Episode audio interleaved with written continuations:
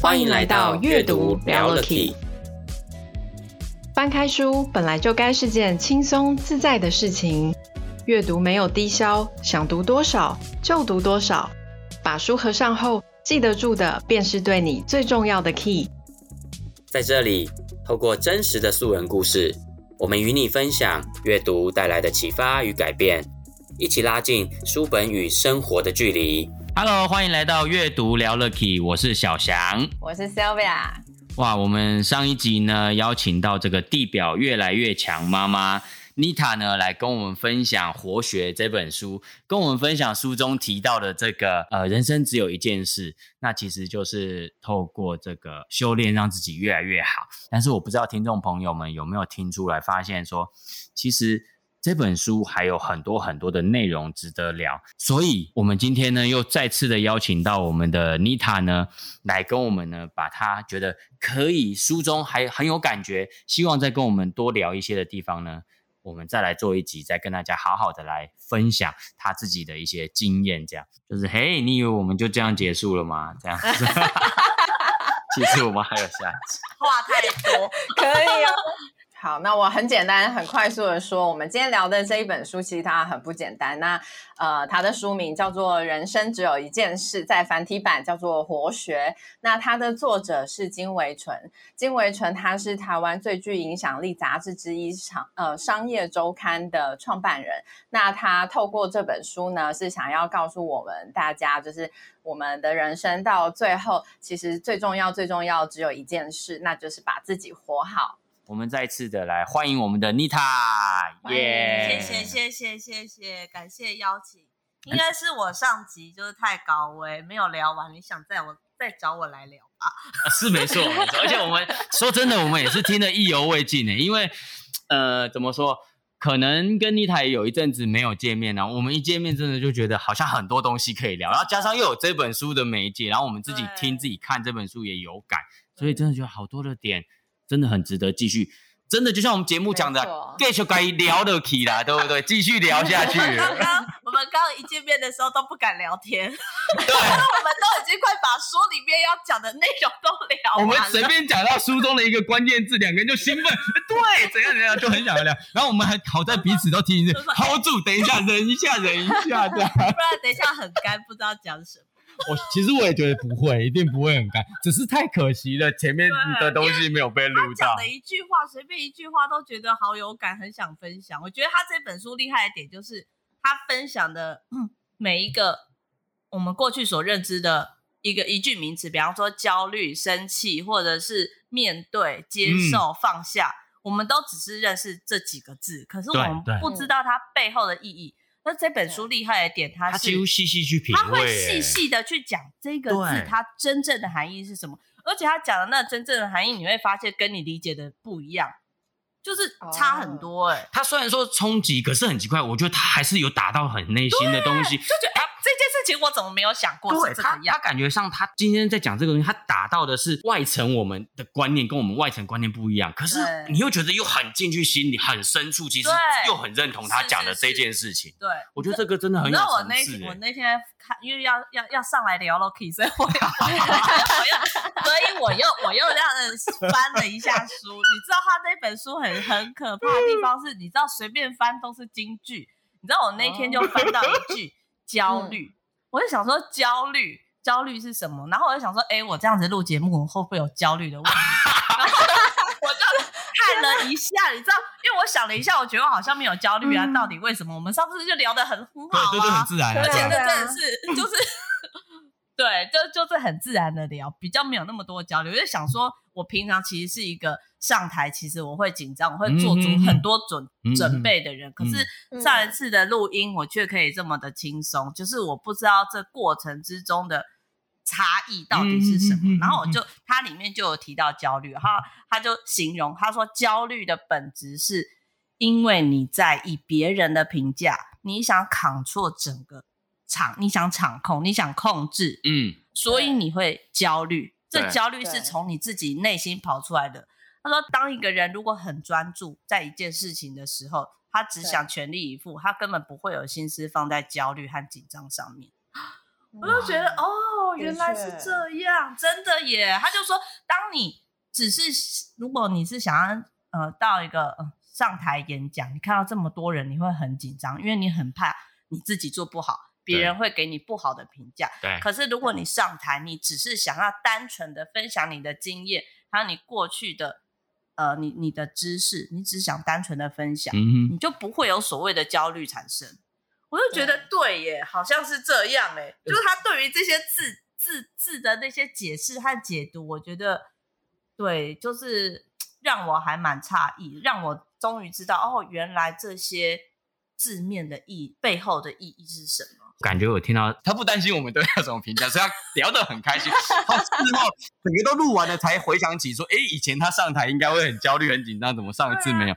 上一集有提到，就是我们提到很多很多觉察的例子，那也是就是因为你要觉察，你才有一个起点。如果你连这个觉察都没有，你根本不会有有，就是不会有所改变。对，那我会因为这样，是因为当然就想打怪嘛，就是因为你会觉得 为什么你一做再做都在做同样的事情，你很努力，你很努力，可是你的小孩却没有改变，就还是一个样子。对，然后你就会想去破关，然后、嗯、那第一件事情，你就是你要先看自己，你要先看到自己，你到底为什么会这样？就好比你遇到孩子，他做错一件事情，那你都是用骂的方式去骂他啊，他光不吃饭这件事情真的是搞了我四年，他每天只要吃饭很夸张，他每天吃饭一餐要吃两小时。然后呢，一餐要吃两小时，两餐就是四小时哦，所以他 一整天就是浪费了那个四小时的人生在吃饭。然后呢，我就是不断的，因为我就觉得他很瘦，所以我很希望他把这件饭吃下去。那很多人都跟我说要放下啊，就哎，他不吃就算了，你就不要理他，他有一天他就会吃。嗯。可是我觉得不行，他就是太瘦了，我一定要想办法让他吃。我各种方式都尝尝试过。然后说我就换换不同的食材啊，然后换他喜欢吃的东西，或者是鼓励啊、嗯、打骂啊，然后处罚啊、罚站，甚至在罚站在厕所吃啊，或者是门口吃，啊、我都试过，但都没办法，你知道吗？就是。所以那种就是追着喂的，你也有，你也有试过。对对对对对，就是各种，你就是很坚持，你一定要做到这件事情。可是你已经做了这么多改变，你会想说，到底为什么？到底人生 到底我为什么就人生都卡在这边四小时呢？而且是卡了四年呢？四年啊！可是真的，但你可是明明你儿子也才四岁多，这么小你就觉得他在浪费人生？这个不是。可是我觉得，我觉得对妈妈来讲这件事情很负担，因为它是一天三餐在发生的，一天发生三次，然后每一天发生四年，其实其实很很大的压力。会担心看不到尽头，是不是？而且对，而且 它长不好，它长不好，你就会很担心它未来好。反正那就是很一直很穷担心，各、嗯、就是各种穷担心，因为还没有发生的事情，你就各种穷担心。嗯嗯嗯。对，然后我突然就冷静，有一天 我就冷静下来。想说为什么试了那么多方法都还改变不了这一切嘞？嗯嗯，然后我就想到底是因为我有去上一些心灵的课程嘛，然后就开始冷静下来想说，对，如果单纯因为我我去听旁朋友的评价都是就是一餐嘛，你为什么要把一个小孩逼成这样呢？啊，然后说，然后又有的人说，现在小时候胖不是胖啊，小时候瘦不是瘦啊，长大就会就会好啦。啊，哪有人不会吃饭的？嗯，有人会饿了自己吗？嗯嗯，我想一想，好像也是哎。那我为什么？嗯、我听完他们的评价，他他们的他们的想法，我都觉得对耶。为什么我当下都没有这个想法？然后，可是我每次当下听完这件事情，我还是继续逼我儿子吃饭。嗯、我就就觉得，我到底为什么一直在无穷回圈呐、啊？嗯、就是我突然有一天觉察到，我到底在干嘛？嗯，就是。哦哦，开始觉察了。对，我觉察到我为什么要这么生气。嗯，那我这生气的点，它背后的原因是什么？哦，对，原来我生气不吃饭背后的点是因为我在担心未来。嗯，而这些未来的事情都是还没有发生的。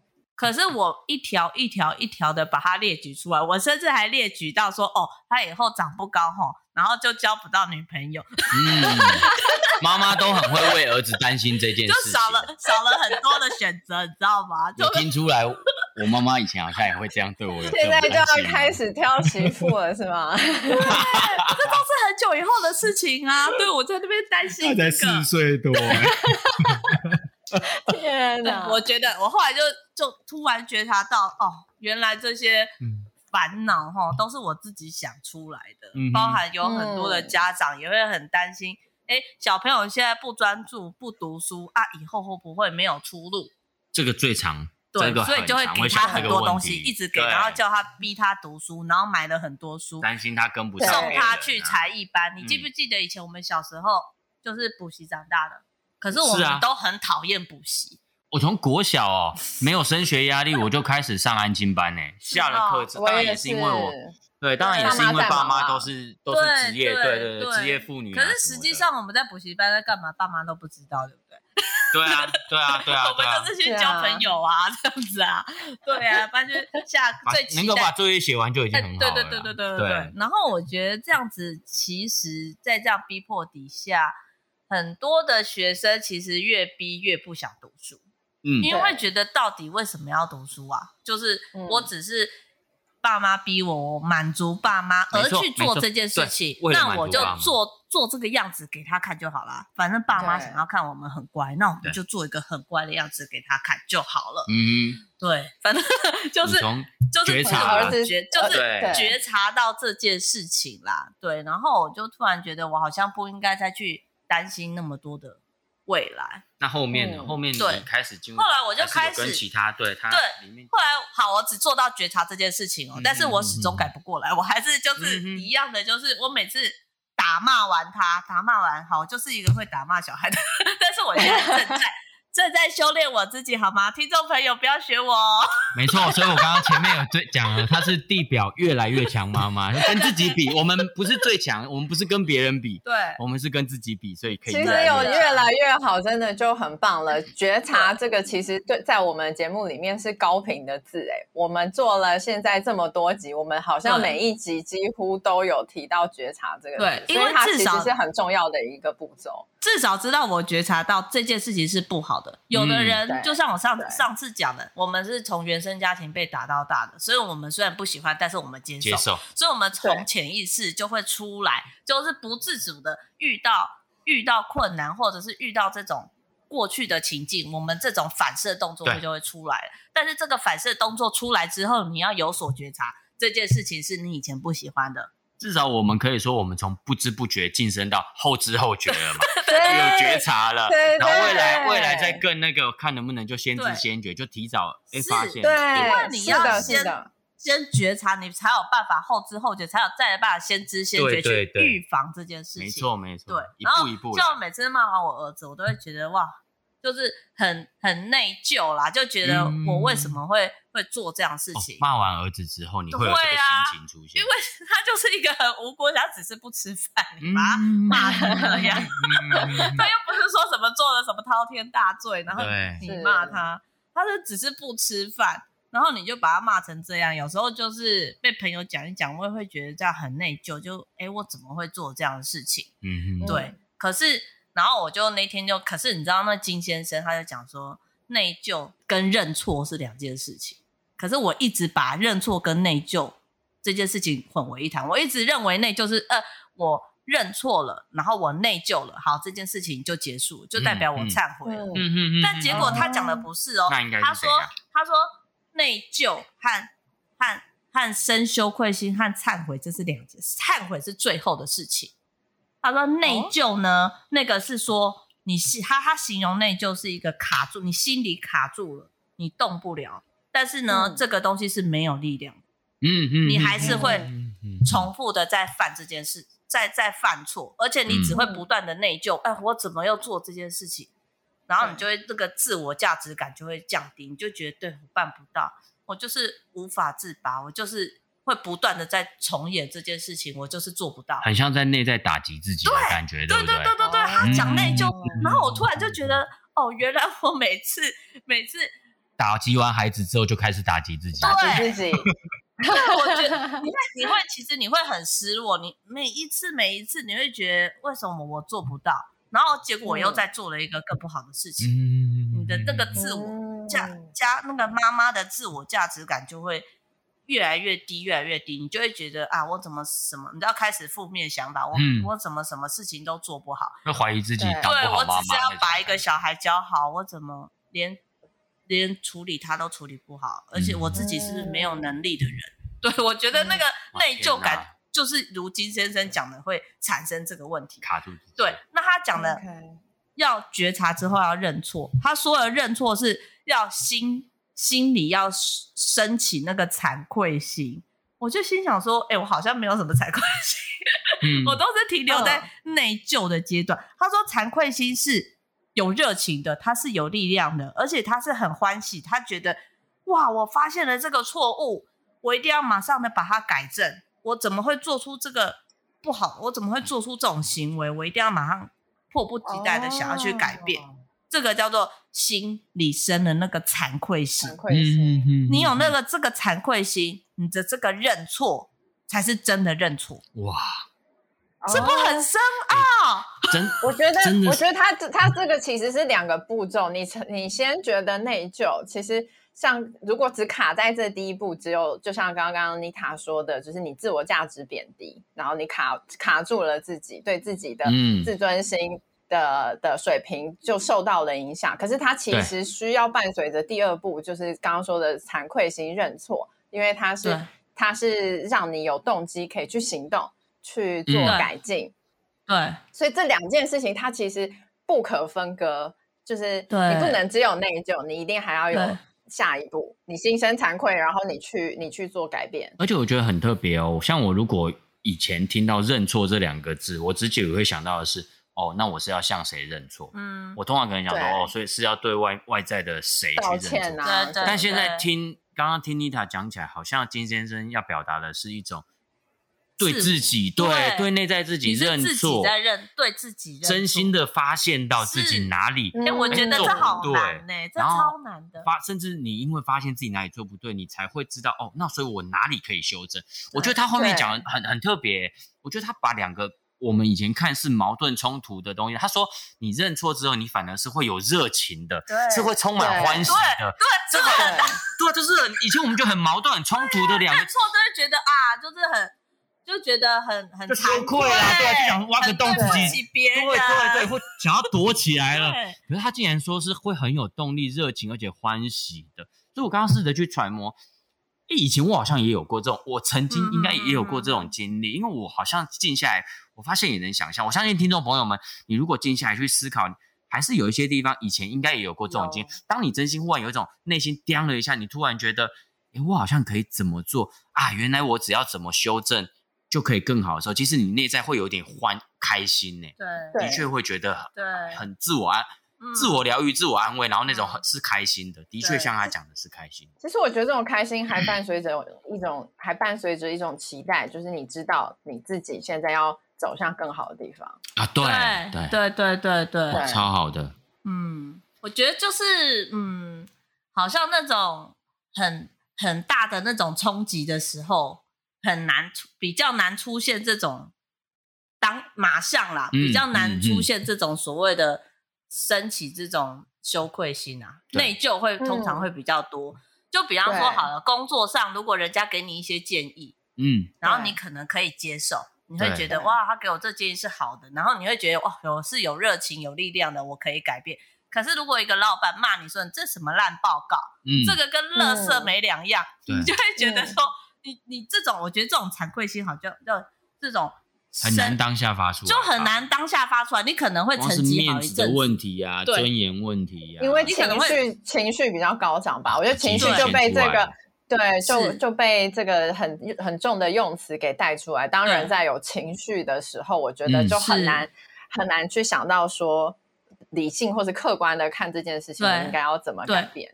所以他会觉得你为什么可以这样对我讲话？所以你就会，你就只一直停留在这个地方。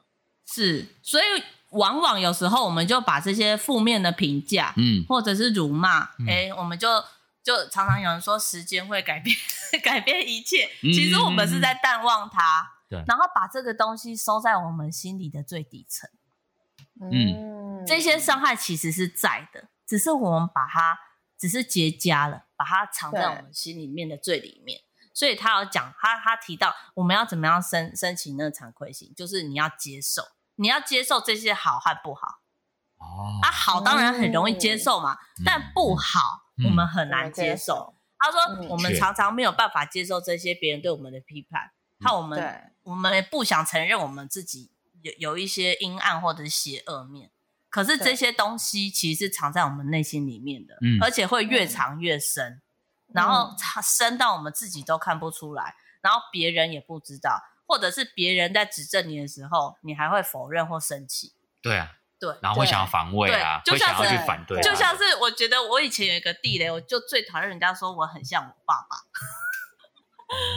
哦，对，因为我很不喜欢我爸爸的个性，就是我爸爸他是一个比较嗯嗯嗯大男人主义。嗯哼，对他就是。呃，他以前就是都当，就是他在他在军中也是那种班长班长级的，然后后来是当老师，哦、所以他说一，没有人敢说二，嗯嗯嗯，所以他。在我们家就是很权威，他说什么我们就要，他今天说一，我们不能说二，嗯，我们如果做了二，我们就会被打，嗯嗯，对，所以。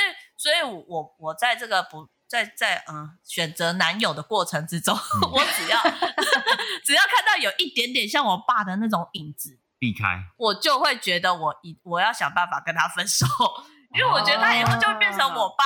我只要看到一丁点他跟我爸有一点类似的样子，我就要和他分手。嗯，因为我我虽然表面上没有怎样，可是我一定会想办法，有一天我一定要和他分手。你没有跟他说原因是你太像我爸。没有没有。有一，然后我都不断的在删除这些很像我爸的人。嗯，可是有一天就是。我不知道，反正我跟我交往的一个人，那他他他，我会跟他讲我爸的故事。他有一天跟我说：“你不觉得你很像你爸吗？”他反而是觉得你，啊、你是我看到你爸的，因为因为因为你会越找越不像你爸人，就是会跟你是相反的人，啊、或者是比较呃，可能比较温柔。嗯嗯，或者是跟你是因为你是遗传你爸的好吗？对对，你是你爸教出来，所以你一定身上流他血，有他的基因，有他的个性在。对，你一定有多少类似他。然后我的那我的那个不知道前男友还是哪一个，或者是我老公，可能也这样跟我讲过吧。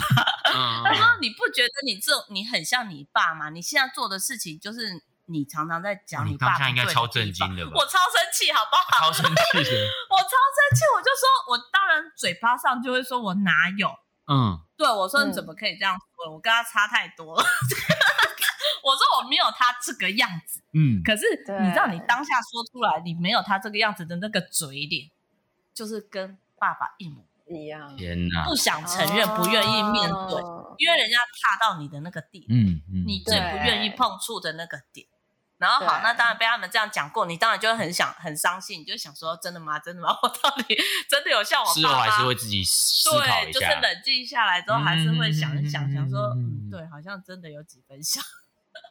那你是怎么样进入到你刚刚说的开始去接受，对，去面对那个是接受他，就是真的是孩子哎，因为因为你不想要，因为你知道爸爸以前是怎么对你的，嗯，你自己不喜欢，可是你好像一。再三的上演爸爸以前对你的样子，哦，对，我爸爸以前就是不能，就是他叫我干嘛我就要干嘛，我不能反抗他，我不能有自己的想法，嗯，对，那我我我发现我对我儿子好像也会这样，嗯，就是那是不自觉的，因为你会觉得你是对的，因为你比他大，你是妈妈，你是引导他的人，你讲的话，对于这种三岁小娃，他讲的话怎么会是对的呢？你会你会阻止他有想法。你会强是哎，其实是强迫他接受你的想法。对啊，事实上我们在对他做的这些行为，就是在制止他有自己的想法。对对，我不像他有时候跟我讲，会跟我讲很多借口，或者我说不要再啰嗦，就是这样，你现在就去做，不要给我啰嗦说那么多，因为我觉得他那些都是借口，我连听都不想听。啊！哇！这是不是就是对？我就觉得我又回到我爸爸的那个样子，我有点吓到。等一下，我看到你儿子，我好想给他一个拥抱，我好想给你儿子一个拥抱，给他秀秀。原来你是这样长大的。对，还好他在三岁的时候我就有觉察到这件事情，我有慢慢的修正，永远不会太晚。对对对，有慢慢的对，好，他们就说我像我爸，我就对耶，我想一想我自己的行为真的有点像我爸，哎，那个真的是我自己最不想面对的事情。对，然后有时候我觉得我们听到人家这样讲，我们如果当下听到反应越大，其实有时候是因为人家你会，其实反应越大，有时候是因为你很在意，而且你会发现对方真的说对了，就是因为被说准准的，才会反应更大，才会更激动。没错，其实如果真的讲的完全跟你无关，有时候你反应反的就云淡风轻，就还好吧。对，反而不会发自内心生气或激动。对，真的是，所以你就觉得哇，儿子让我看到我那个藏在心里面的那个阴暗面。对，像你讲的，他说藏得很深，越来越深，其实把它掩盖住的那一面。是，就是你平常你跟朋友，你不会出现这一段。哦，对了，对不对？你你跟你最亲密的人，嗯，最熟悉、最信任的人，你才会才会有这个。所以有时候我都觉得哇，我很感谢我的小孩，嗯、就是我从就觉得我到底为什么要生小孩，到我现在很很感谢他，因为我觉得没有他，我真的看见不到我那个不好的自己。那你那你除了这样之外，你也会因为后来的察觉跟接受自己，让你对于爸爸的态度有改变吗？你自己觉得？有，我觉得不一样。我我好像慢慢的理解他。我以前就我以前就觉得啊，我怎么会生在这种家庭呢？为什么会有这种爸爸？那种怎么会别人的爸爸都很好，都很温柔？说什么上辈子的情人，我都没有这种感觉。我都觉得我就每天就是在海海军战队，好不好？对。哎，他还叫我去修电话，还搞什么？我都不懂为什么女生要修电话，然后他在。他在修车，我还要帮他拿工具，然后他就跟我说：“你以后不好好读书哈，你就去修车。”我想说，我为什么我不读书，我可以选择很多，为什么要修车？莫名其妙。反正他就帮我设定我要修车，我就觉得很生气。你爸把你当儿子在养的感觉。对对对对对。小时候我就跟我弟在拉那个电线，他在修电话，我们就要当小助理在拉电线；他在修机车，我们就要帮他拿零件。他就说螺丝起子，我们就把他找出螺丝起子递出来。对对对，尖头钳，尖头钳。所以他，我我觉得他应该比妮塔应该。后来开始交往其他男生之后，他发现工具他比男生还熟，他比他男友还工具人，还懂工具。螺丝起子有十字跟平的哦，有平的。而且通常前头还有磁性，还会有磁性哦。有不同的号码。对对对，还会有磁性哦，可以吸住那个转下来的螺丝哦。哎、欸，我为什么要讲到这个啊？对 对对，所以我在批评我爸。对对 哦，在接受我爸。啊、你后来也都多理解他了一点了。对，我就、哦、那好，你有回头跟你就我能够理解他，把你长得跟我好像，以前是很用心的。就我理解他说他的用心，嗯，就是知道说哦，他是很爱你的，对。可是他用的方法不是你喜欢的，嗯，对。那那我现在哎，我真的是合理的说服我自己吗？我是很爱我儿子的。可是我用的方法不是他喜欢或者他觉得舒服的。哎，我记得金先生在书里面也有提到他跟他妈妈的关系。嗯，其实他有提到他他是遗腹子嘛，所以他爸爸在他还没出生的时候就离开。然后他妈妈其实也是教育水平不高，所以很多时候小时候对他的教育也是属于比较本能型的。对，所以他他后来他长他他长大之后，他反而会觉得，当人家提到说妈妈对他的方式，他。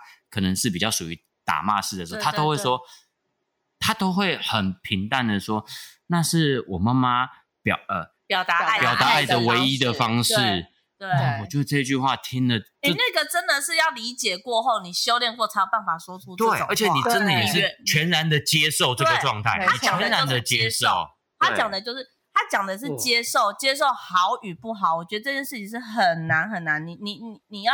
真的去告诉别人你的不好，像我现在可以跟听众还有跟你这样子去分享，说我对我儿子做这件事情，代表我就是也走过接受了我的不好。对，如果我如果我没有办法接受的话，我不会在那边跟你讲说，对我就是因为你会隐藏啦，你会觉得这件事情是不好的，就会隐藏。你你你干嘛去跟别人讲这件事情？因为这就是大众不认同的东西啊。嗯嗯嗯，你去讲这些，那人家对你的评价。是不是就不好？嗯，对，但是但是我觉得这件事情就是那叫我真的就是看到我自己不好，而且我接受它，嗯我接受，嗯对我我就是有我过去的人生家庭的影响，导致我现在变成这个样子。那我现在接受它了，那我是不是就要想办法去产生这个羞愧？就是我我产生这个羞愧心，慢慢的就是可以修正我自己。也可以让自己越来越好。对，那、对重点是你要先接受它。如果你不接受它，你根本不会去把这个疤打开。的确，对你也不，你就会觉得你自己不是这样子的人。如果你不是这个样子的人，你根那你本不会干嘛要改？你就没有，根本不需要你就去修改内心就不会有必要想要去改正所以你永远就是这样。所以他讲的就是说，接受自己就是，呃，你就是他很痛，可是你就是要把这个痛打开，他是需要勇气的。但是当你一层一层一层打开了之后，嗯，你就会慢慢的愿意去发现这个不好，而去进而的修正自己。这个是有一个历程的。你看，只是光一个认错到变成更好的自己，这个过程之中，它是需要很多很多的事情的经历，嗯一次一次的去面对，嗯，嗯，你才有一次一次的有勇气去面对这件事情，你才可能会去修改。嗯，对，我觉得这件事情是真的是很不容易。我我听我听到这边，我是真真的。真的觉得好感动所以。我我我我我有这样的，我看完这个就是他他讲的这个呢，拆解光认错到修正嗯这么细的过程之中，我比较能够去原谅我儿子嗯，做做的一些不好的事情，就是他们小朋友他们都会有一些不好的习惯，你会很急于马上想要他就修正，甚至你就一二三，或者是讲三次他就要改。可是你自己都这么难改，你你为什么会去要求一个哎几岁三岁四岁的小朋友、他就要马上改呢？所以因为我对我自己这样的接受和和领悟之后，我比较能够去理解，也去认同、嗯。哦，孩子他们要去修正，其实这是一个很困难的事情。是有这么多的细节，对，尤其是他们对于对。理文字还有语言的理解程度嗯。又不到，嗯。所以他们要的那个过时间又在更长。嗯，那你自己都这么要花那么多时间，那你是不是应更应该去同理孩子？他也他要进步，其实也是很花时间的。真的对对要给他时间，而且陪着他走过。如果一个孩子他能够马上改过来，你觉得很有用，那你有没有想过他可能是做一个样子？看，嗯因为要修正，就像是我们生了一场病，他就是要要有病，要有生病的历程。他从对从从有有鼻涕有到有痰，症状对，到有咳嗽，到最后发烧，最后好痊愈，他是需就是需要大概一个礼拜历程。嗯嗯，如果他一天就好了，那是不是你是靠抗生素或是什么或者止痛药压下来的？对，或者只是吃个那个什么退烧药，让它对温度降下来，可是不完全它，它里面可能就都没有了病毒这样子。所以你觉得有时候看到孩子，你很要求，你希望就是有特效药，他能够马上治他的症头，嗯，可是你都要去想说，有没有可能嗯他是在你的面前表现出他很完美的那一面，嗯，他只是藏起来。我觉得这一点就是家长都要很小心，的确。对因为我以前就是这样的孩子。那如果再那如果再拉回到自己的部分呢？可以透过这样子，我们认错或什么，然后让自己呃可以成为更好的自己，对，然后对自己的部分呢，其实你你你你会觉得说，在这样子调整的过程之中，你会越来越，你会觉得就是越来越喜欢自己。哦，对，嗯因为因为你看你在内，刚有提到，你只是停留在内疚部内疚的那一关的那一趴的时候，你会自我价值感降低，你只会觉得你自己不行。可是当你接受了，嗯然后进而愿意改变，你会看到虽然可能进步很缓慢，可是你会看到一点一滴。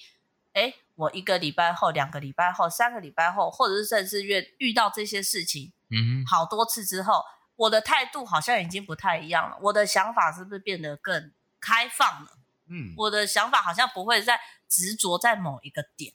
对，你会看到自己的进步，其实你那时候是开心的。嗯，就就像就像是我当妈妈，我从很厌世到我现在觉得，虽然说育儿很苦，就是 太多杂事要处理，但是那些杂事都好像是逼你自己去面对你自己。你会发现说，哎，你在工作上好像比较不会遇到这些事情，可是为什么面对一个小孩子可以把你搞疯？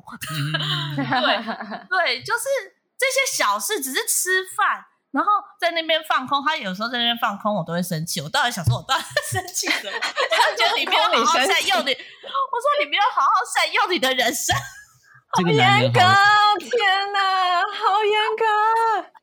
这个男人好容易引起你内心的起伏哦。对，但我爸最讨厌我浪费人生。对，他你看又回到，其实这也是你爸爸对你的。他要我每一分每一秒都读书哇，所以他他。他只能我看教科书，嗯、对我不能看杂书。嗯、就我看那些杂书，他觉得浪费人生。我要看学校的课，我的本分都没有做完，我怎么可以去做其他的事情？所以我人生就是一件事情，就是读书。他以前人生只有一件事，读书。读书。超讨厌读书的，好吧？我觉得就是因为他一直要我做这件事情，我就更不想做。对对对对，会哦，小时候都这样。对，所以他我也超不喜欢写作业、写周记。人生是有空白的。对，然后我慢慢的长大，我有时候就是因为知道看了这些书啊，有时候你会觉得其实空白不错，你还才会去想啊，你才会去反思，你你去觉察，然后去反思这些过程之中很细微的这些。感觉和感触，你有去思考，你才知道你下一步要做什么。如果你每天都急急营，跟一个小蚂蚁一样，每天就是嗡嗡嗡，有没有？就是 科比讲的嗡嗡嗡。那个好像是小蜜蜂哦，对对对，小蜜小蜜蜂跟蚂蚁都一样啦，都很忙。蚂蚁要也行。我刚刚只是在想说，你们家你们家弟弟在旁边应该会纠正妈妈，那应该是小蜜蜂。所以你会这样在跟你儿子说，不会哦，小蜜蜂跟小蚂蚁一样很忙，只是小蚂蚁不会嗡嗡。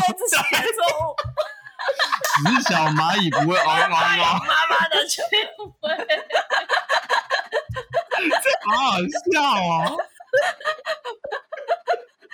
马上表演了抗拒这件事情。对对对，妈妈是能接受的，不能接受。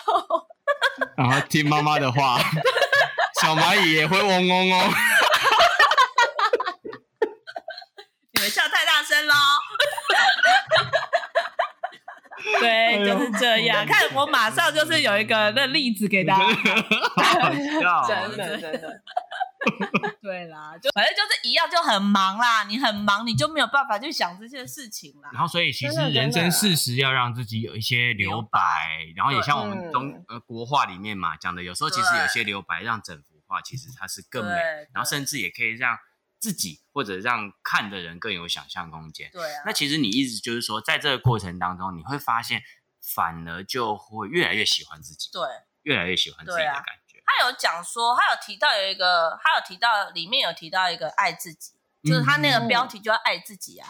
我我就很好奇，到底什么叫做爱自己？因为大家都有很多种爱自己的方式。对，你爱自己的方式是什么？也很常听到。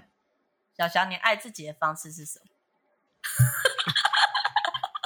喝茶聊天。这时候不能随便害羞，不然那听众会 听众会乱想。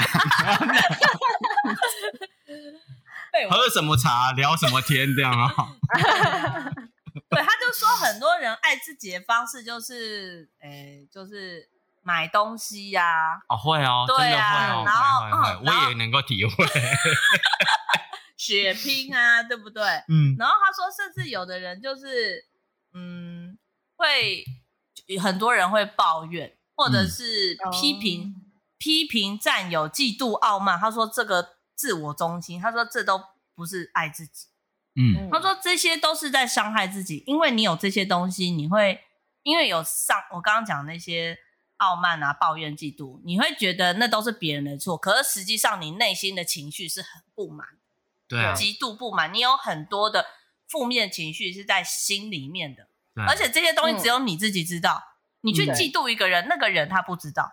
他也不会少一块肉，对，不会什么，他是没对啊，对啊，自己在跟自己不开心，对，对，他说这样子的人才是不爱自己。他说，甚至还有一些人哦，会假装，嗯，假装爱自己哦，假装自己是很强的，很有自信的，最厉害的，都是假装爱自己，对，这是掩饰自己不够爱自己。我觉得他哇塞，他讲的很细。他说，真正的爱自己是接受自己的经历，接受所有的酸甜苦辣，嗯，然后、嗯、接受这一切之后，然后试图透过这些事情让自己变得更好，然后透过这不断的检视和修正自己，更爱自己，嗯，然后你因为你更爱自己，你也会更爱别人，就像是我修正了我自己。然后我也会更爱的我儿子，我更能够接受他的这些行为，也理解他，嗯、对、嗯、对，然后也理解哎，我父亲，你看这些都是因为我从我自己开始，不是因为我父亲或者是我儿子改变了些什么，而是哎真的耶，我自己。哎真的都从你自己做起，对，从我自己做起，我开始能够同理别人，所以同理别人不是不是你你硬要告诉自己同理别人，我觉得我觉得。就是你知道书上都会叫我们要同理别人啊，就是换个角度想，然后就是这样一句话啊，就只有这样一句话，要记得同理别人，就这样。你根本不知道什么叫同理别人呢、啊？原来同理别人是你自己，真的是你自己经历过这样的事情之后，然后你去把你自己设想成当时的那个人，嗯，你发你才会能发现说，哦，原来他当下的心境跟你是一样的。嗯，那你究竟有什么好批评别人？嗯，对，对，我觉得那个那个是很细、很细、很细的。那真的要有一定有办法去感同身受，哎，对，也要从这个部分。所以他讲啊，他说，所以人生就是酸甜苦辣，你就是接受这些酸甜苦辣。有些人他只想接受快乐，他不想要接受他过去不哎一些黑历史，或者是、嗯、或者一些不好的事情。可能好，比方说有一些人会有一些旧情伤啊，或者是可能小时候被爸妈或者是老师羞辱啊，或者是在学校被霸凌。霸凌对、嗯，很多时候你想你会想忘记这一段，你就不告诉别人。可是这些事情，可是这些东西在你的心里，它其实就是你心里的阴影面。对对，你有时候不自觉的就会出现别人对你的那个样子。在别人身上，嗯，对，因为他在你心里就是你最不愿意被碰触的那一段，嗯，可是你最容易，你你你你，可是你已经开始习得那些不好的事情，嗯，没错，嗯，对，所以我觉得就是他有讲，他就说就是全然的接受自己的酸甜苦辣。啊，你的人生本来就是酸甜苦辣组成的啊。就是有有高潮有低潮，如果你没有低潮，怎么能够写出那个高潮的快乐呢？嗯、对不对？嗯，对啊。如果人生都是一路顺遂，你会你你你会停在原地，你不会进步，嗯，你只会觉得哇，好无聊的人生哦。嗯，对。嗯，那如果你有遇过低潮，你才会更珍惜你人生美好那一面。哎，我真的觉得有对这个也很有感觉，因为过去有一段时间，大家可能有时候。呃，认识小翔的人都会觉得我比较个性外向一点，嗯、然后甚至诶也会在舞台上拿麦克风什么的，然后所以有时候比较熟的朋友常常会亏我，就说，诶小翔就是这个自我感觉良好啊，或者会有时候我讲了什么比较呃自恋型自恋的话的时候，他们就会说啊，你这个就是自我感觉良好。可是其实我曾经有有过一个体会哦，嗯，我就会。当我在听到人家这样讲的时候，我会很认真的跟他说：其实，如果你真的经历过人生，很深刻的感觉到，你知道什么叫做自我感觉不良好的时候，嗯，你会很珍惜自我感觉良好的感觉。我我有一天有自己有这种感觉，就是我要表达不是说那种过度的自我感觉良好，我比较想要表达的是说。如果当你真的有遇过那种内在很煎熬、很痛苦，甚至怀疑自己否真真心的在内在是否定自己的那种感觉的的过程过后，嗯，你回头你会突然好珍惜，哇，原来自我感觉良好是一件不错的事情，是一件值得珍惜的事情。因为你看见你自己成长，看见自己不一样。对，嗯，而且而且你当你在自我感觉很差的时候，其实你会完全想不起那种到底自己好在哪里。你好像这辈子所有的优点，所有自己本有的一些好的地方，嗯、你都感觉跟自己无关了，你就觉得自己是很糟的。啊、你现在你现在的心境很平哎、欸，真的是这种感觉。因为你刚刚讲到这个啊，我就所以我我印象很深，我有过一段时间也是啊，我那时候真的就体悟到，如果你真的感觉过什么是自我感觉不良好，嗯，你就会珍惜什么叫做自我感觉良好，你不会把它当成什么那个是负面的。前提是你已经面对了过去，对，好与不好，没错，对不对的确也是一个醒悟啦，包含你讲的，可能也走出来了，嗯然后有了这种感觉。对，所以我觉得听听起来，爱自己这件事情，它其实跟刚刚我们前面说内疚跟惭愧，它其实还是在讲同一件事情，只是对象不一样，是自己。他已经很后面，就是对，而且而且他是对于自己，你产生会有内疚感觉，你自我贬低，觉得自己不够好，嗯，然后但是你你还是需要察觉到我我觉得我自己不够好这件事情，然后接受它，嗯、接受我自己的好跟不好，接受我自己的存在，我就是这样子的人。但是因为我全然接受了，所以我有办法，呃，我知道跟我有动机，知道怎么样去改变。其实我们也是在同理自己。刚刚讲到的同理小孩，我们同理，如果爱自己这件事情，我也觉得它是一个同理我们自己内在小孩的一个过程。我认可我自己，我知道我自己经历过了这一些辛苦，嗯、然后我也自己陪着我自己走过来了。最后到爱自己，我觉得它是一个成为自己的过程。就有另外一本书叫做《活活出你的原厂设定》，它重新去定义爱自己这三个字，听起来很模糊。你会觉得好像是我就是想做什么做什么，我要买，我要花钱，我要买东西。这个不是爱自己，爱自己是成为自己。那成为自己，它是有步骤的，也是跟刚刚的内疚跟惭愧是一样，一样是可以串起来的。就是嗯。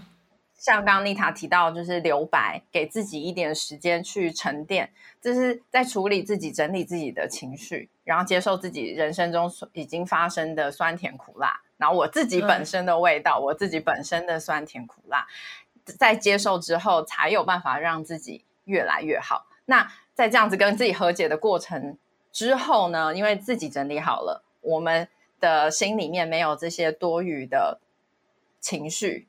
绑架我们自己，所以我们自己多了一个空间，跟可以感同身受，可以去同理其他人、同理小孩，嗯的能力。对对，所以我觉得我刚刚听起来，我觉得爱自己啊，成为自己，内疚跟惭愧，我觉得其实是都是可以串起来的，而且一直都讲的是同一件事情，就是如何如何成为自己，其实是最最重要的，而且是所有事情的起点。如果我们在心里面没有留出这样子的空间出来。给自己，给他人，嗯、其实你很难做到同理，你很难去做到说，现在觉得我可以理解我小孩，就是他他可能有他的他的压力，因为小朋友在成长的历程里面，其实大人很难做到的事情，小孩当然当然很难做到，所以毕竟他还在长长大当中，他还在认识这个世界，他也不知道为什么妈妈叫我做这件事情。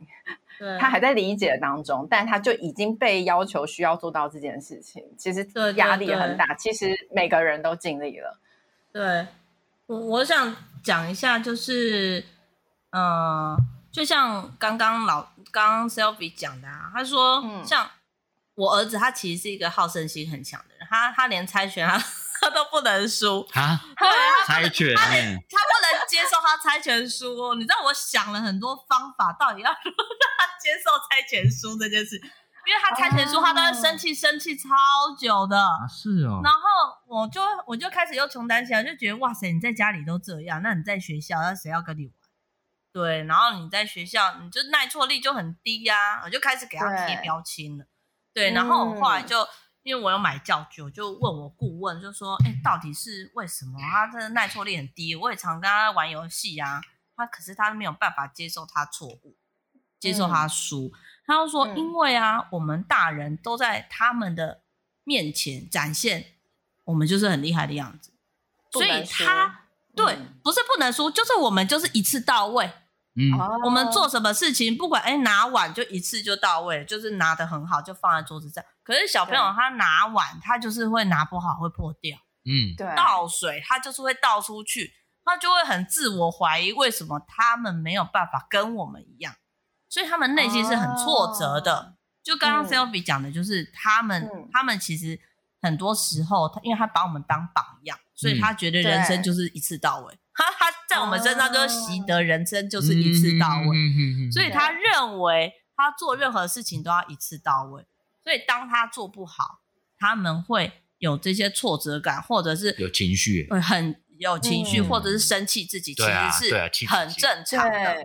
对，但是我们家长如果我们没有这个细微的觉察和观察的时候，你只会只会给他贴标签，你就是耐挫力很低，你就是自尊心太强。原来他背后还有另外一层原因在里面。可是这些东西都是我去看了这些书，然后我一一步一步的去了解我自己，我才有办法这样同理我小孩哦，才有办法同理他这样子、嗯、哦，能够、嗯、哦，原来我理当顾问一点我说，因为我们都一次到位，我大概就知道他在讲什么。如果没有这些历程的话，你可能会不知道顾问在讲什么。什么叫做一次到位？然后你要怎么调？你要怎么？你要示范错误给他看。你要有时候你在做事情的时候，你就要去表表现出你的思路。诶，这个东西放在这样这个方法可以吗？嗯，好像不太对。嗯，那用另外一个方法可不可以呢？嗯，这个东西好像跟那东西好像不太能够搭配。那换这个方式呢？嗯，好像可以哦。就是我们要展现出来给他看。哇，我终于理解那些给小朋友看的节目，为什么常常让我觉得他都在自言自语。对 因为刚刚我觉得妮塔训训练他们的思考历程。我我刚刚就觉得妮塔的表情很像一个巧虎啊，还是什么啊那种卡通人物。嗯，这可不可以这样呢？然后，然后我们这样做会比较好吗？这样我该怎么安慰他呢？这样子的 这种感觉，这个思路。对，真的耶！我现在讲这个是我真的能够去理解哦，原来这个卡通，而且它是有必要的，因为这些东西在我们脑袋已经盘旋太多次，我们直觉就出来了，可是根本没有这个历程啊。所以其实我们跟孩子的互动上，我们反而是可以大方的把我们内在想的比较细的去表达，让孩子知道我们也有经历过这些判断的过程。对，所以他在错做错事情的时候，或者是什么，我都会告诉他们，或者是他在生气。他爸爸都会跟他说不可以生气，男生要哭什么之类的。嗯、可是我我都会告诉他可以哭，我们本来就是有哭有笑，这很正常。可是不要哭太久。我就说、嗯、你哭，哭一下，OK，蛮好的。哭太久就就觉得很吵。数到数到三就不能哭了啊！不是数到三又出来了。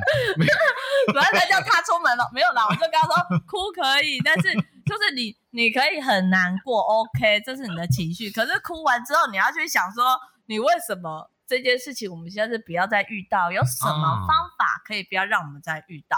哦、我都会告诉他，这个事情是没有对错，你就是你可以生气，嗯，就是你输了很生气很正常，因为。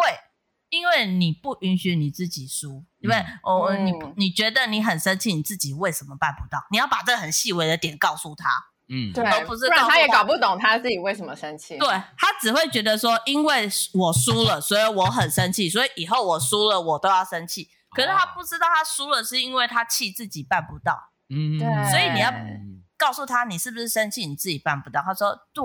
所以你要告诉他，那我们是不是有几个方法可以办到这样做，还是那样做，还是这样做？然后就是跟他一起讨论。嗯，他讨论完，他就说：“哎，那我觉得第二个方法不错。”我说：“对，那你下次可以换这个方法。嗯”对，那但是下次输了也没关系，那再代表我们再试另外一个方法。其实他对于慢慢他面对输这件事情，就比较不会那么在意，他会去在意你告诉他的方法和过程。哇，好棒，对，那每他每一次每一次在挑战的过程，他其实就会看到，哎，因为你只要看到他没有生气的，就是说，哎，看你是不是透过这个方法，你是不是没有在生气，你自己也不会那么难过。其实他这个过程也在学习，孩子也在学，跟着你在学习接受自己。对，他就在学习，我在教他接受自己啊。对，因为因为因为大人都跟我们说，就不要哭啊。有什么好生气的？到底在生气什么？嗯、对，以前我会这样跟他讲，他说、嗯、就只是个猜拳，有什么好生气的？嗯，对。可是他就是很，因为他很在意自己的表现，他才要生气呀、啊。如果一个孩子不在意自己的表现，嗯、你才要哭吧？对不对？有时候我们觉得的小事，其实都是孩子心中的大事。对，因为我们刚刚就像你刚刚说的啊，不过就是猜拳，我们觉得好像是言下之意，我们把他事情看作是很小的事情。对，他就只是猜拳。对，可是其实，在孩子心里，他在他那个阶段，他可能觉得对他是真的是很重要的事情。对，也要去同理他这这个东西。所以，那个我觉得他在意自己的表现是很好的啊。如果我告诉他有什么好哭，有什么好生气的，其实我就是在折断老鹰的翅膀啊。对不对？告诉他说，你不用在意的表现，你随便做做就好。对不对？我觉得就是如果我我我没有觉察到我的方式是不对的，其实我会把孩子的价值观还有未来的想法会会真的会交到偏差，也阻断了一些可能性。对对对，对啊，所以我觉得就是。嗯育儿真的就是你，你真的是像金先生讲，你把自己活好，你要先知道你自己好与不好，然后去接受它，你才有办法去以身作则，或者是你讲出来的话，你丢出来的影子，你你教孩子的方式，其实嗯，他是可以学到你身上的一套。嗯，对对啊，如果我没有看这本书，我相信他他不会学对学会。接受自己，嗯，生气或者接受自己难过，他只会习得说不可以遇到事情，我们不能生气，我们不能难过，你、嗯、马上就要把眼泪擦，就是跌倒就要赶快站起来，嗯、对，要赶快往前跑。嗯、等于我在教他，你就是把伤疤藏起来就好，你不要去，你不要去碰触它，嗯，对，反正这一块没有人想要看，你自己自 你自己也把它忘记就好。啊、我觉得这对一个小孩的心灵是。是很很，你硬是把伤口盖在里面，有时候里面还会化脓。对对对，更严重。这就是我们长大之后，我们发现为什么会有一些不好的阴暗面，或者是一些不好的想法跑出来。我觉得就是从这些很细微、很细微的方式跑出来了，好，很，很地方跑出来。那、啊、我觉得今天妮塔跟我们分享了书里面的这么多，包含从里面讲到的愧疚感啊这些东西，到接受。嗯，接受自己，然后到后面喜越来越喜欢自己跟爱自己这些部分。嗯、对，那其实我觉得就呼应了这本书里面金先生我也印象很深刻的，他说其实人们在跟呃人跟人之间的关，人很多时候的这一生的成败，其实回归到一个本质，大概就是我们跟人互动关系的好跟不好。那你就会发现，人跟人在互动，其实很容易就是回归到很简单，你就只会有两个念头。当你跟一个人相处的时候，一个念头就是你很容易很快的就会直觉性的想到，你想不想要跟这个人在一起？你想不想要靠近他？那接着你第二个会想到的就是，那我有没有想要成为这个人？有没有想要跟这个人一样？其实我们在跟人的相处大概就是这样。所以说，其实人生只有一件事。莫过于就是真的是把自己活好，因为当我们自己活好了，我们能够去自我察觉自己，然后接受自己，然后真正呈现出来，最后是爱自己的状态的时候，其实身边的人，我们产生这样的磁场的时候，身边的人，包含孩子，他就会跟我们一样，他就会靠近我们，我们不用去追着他跑，而是孩子自己就会跟着我们，他就会产生信任感，跟着我们。很多事情其实就是这样。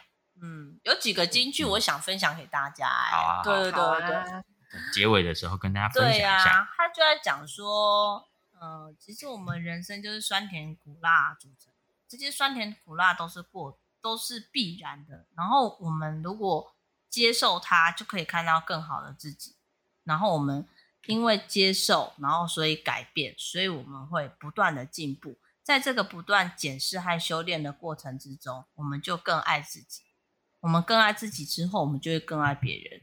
我们可以接受自己，我们当然也可以接受别人，接受发生的一切。我们因为接受，所以很自在、很臣服，并且感恩，然后会乐于付出。我们不断的超越自我，看到人生不一样的风景，让生命变得很有意义。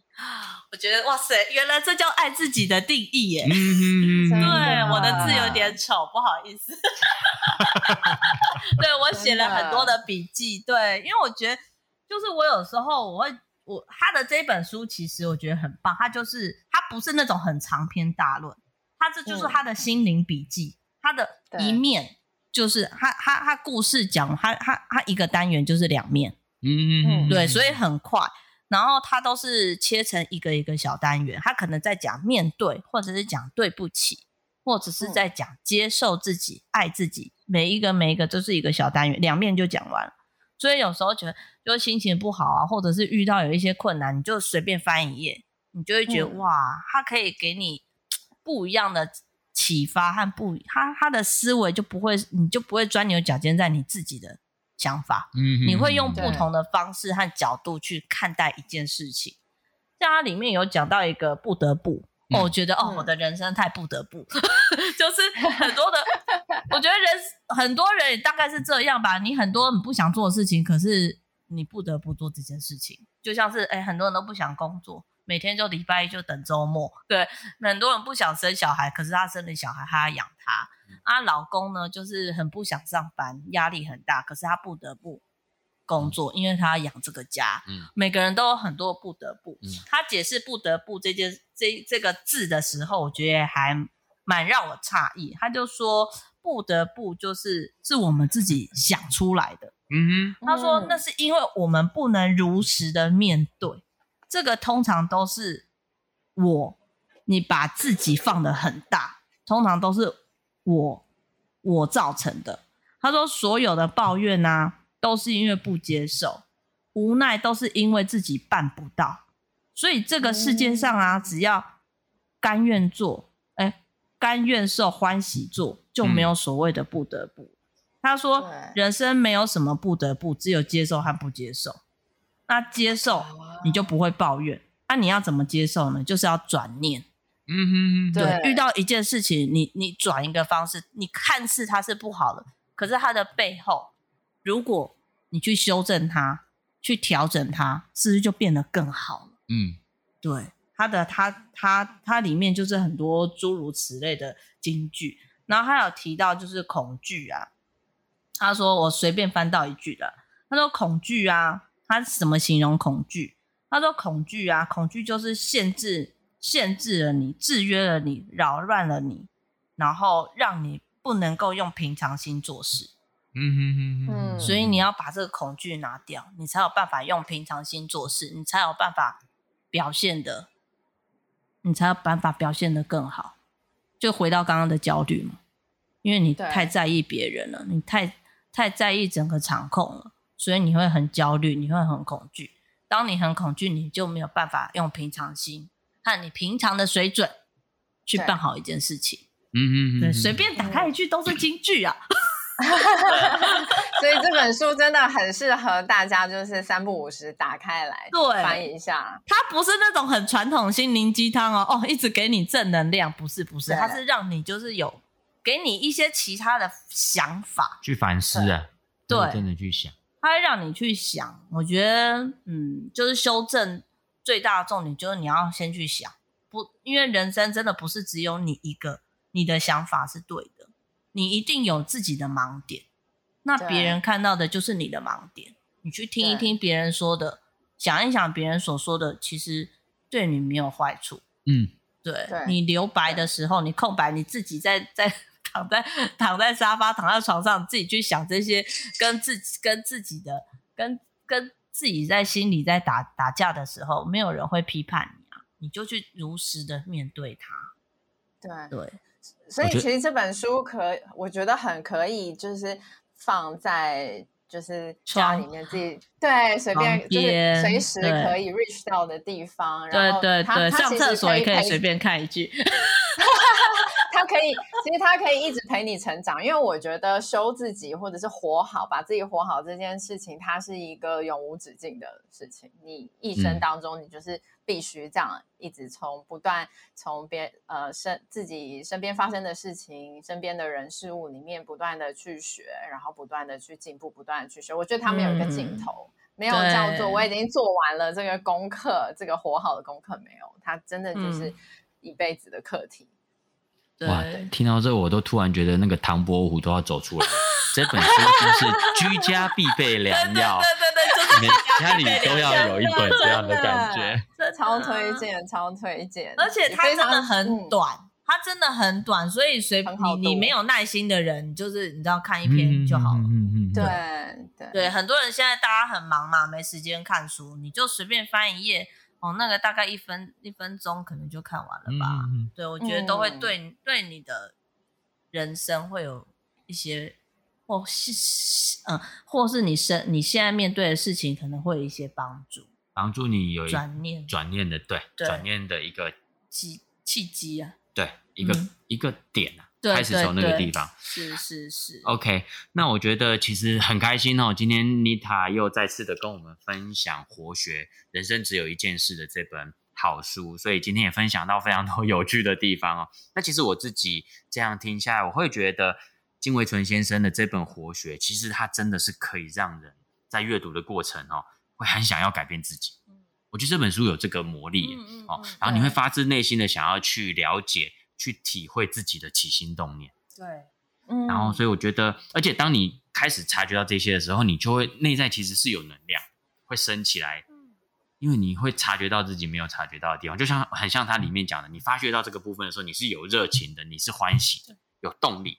所以我也很鼓励大家，听众朋友们，如果有机会的话，可以找这本金维纯先生著作的这本《活学》来写。他也讲这个是他过去十几年来自己整个改变的一个心路历程。嗯。那但是我想要在节目的最后哈，我想要来问问听众朋友们，如果今天人生真的只有一件事，对听众朋友你来说，现阶段会是哪一件事？OK，我想说这个问题就可以留在我们大家的心中，可以去哎慢慢的去酝酿、去思考、去想。哎人生如果只有一件事，对你来说会是哪一件事？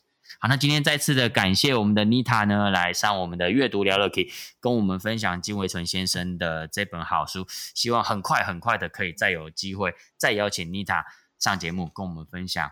另外一本好书哦，对了，在正式结束之前呢，这个 呃，妮塔哦，还有提到，其实上一集里面他跟我们分享到的这个书中的一些内容资讯的部分呢，他想说可以再跟我们做一些更正，这样。嗯，对对对，上上一集我有提到那个有一本那个卡夫卡的书，它它其实叫做学院报告，嗯、不是读书报告，对。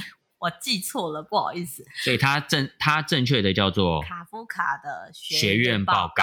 OK，对，它是一个绘本。然后再来是另外一个例子，我举到一个就是那个那个丢回到家乱丢袜子的 例子。乱丢袜，我就想到我老公，好不好？那个呢？那个例子是不是金先生本人？是其实你老公丢的。朋友可能就是我老公吧，对，是金先生的朋友哦，不是他本人哦。我记得书中提到是金先生他的一个呃一个医生的朋医生朋友，的确是有发生这样的事情，所以金伟成先生把这个朋友的改变的例子写在这本书里面跟大家举例，这样。OK，那也谢谢妮塔今天也在我们这一集的最后呢，也稍微做一个资讯上的修正。好，我们再次的谢谢妮塔，期待下一次呢，我们还可以跟妮塔在我们阅读聊乐 Key，跟我们所有的听众好朋友们再次的相会。那我们就下次见喽，拜拜，拜拜，谢谢，谢谢。谢谢。